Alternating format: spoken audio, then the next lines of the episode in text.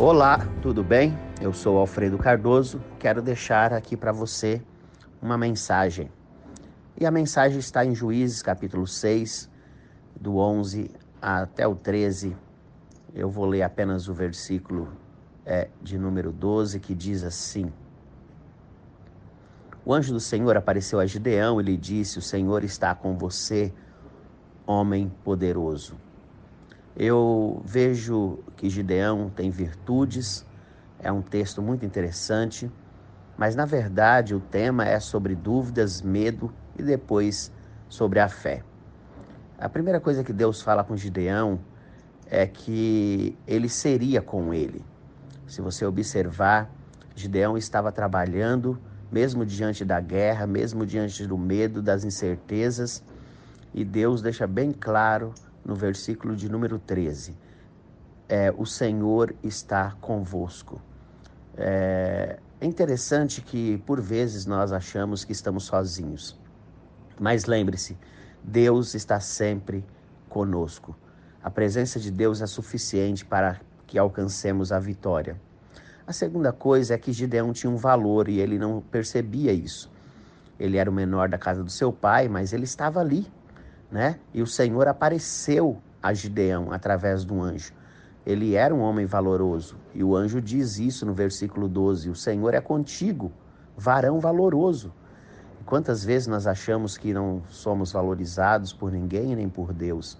Deus está valorizando o seu trabalho, a sua vida, Deus está valorizando o seu esforço. Outra coisa que eu vejo é que é, nós precisamos usar a nossa força. Uh, no versículo é, de número 14, o Senhor comissiona a Gideão dizendo: é, Vai nesta tua força e você vai livrar Israel da mão dos midianitas.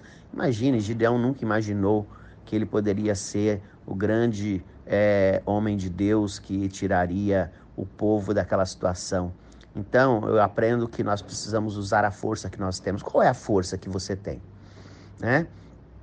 É, é o momento, né, nessa crise, de usar a força que Deus nos deu. Mesmo diante de uma grande situação, nós devemos obedecer e receber o convite de Deus, entender que nós podemos fazer alguma coisa por nós mesmos e pelos outros. Uh, a nossa força, na verdade, ela vem do Senhor, ela não vem de nós mesmos. Então, peça ao Senhor que te fortaleça, e como disse Paulo, tudo eu posso naquele que me fortalece. E por fim, Permita Deus te revestir. O versículo 35, lá mesmo, do capítulo 6 é, de Juízes, e versículo 34 diz que Deus revestiu Gideão pelo seu espírito e o espírito do Senhor revestiu o Gideão. Olha que interessante. Permita Deus te revestir é tempo de revestimento espiritual. E Gideão foi um varão valoroso. Ele livrou Israel dos midianitas e se tornou um grande homem de Deus na força e no poder de Deus por permitir Deus revesti-lo.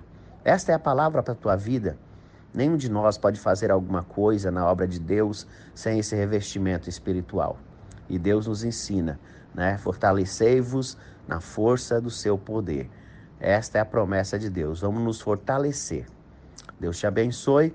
Ficamos por aqui. Até a próxima. Eu sou Alfredo Cardoso e você pode conhecer um pouco mais através do www.renovevida.org.br.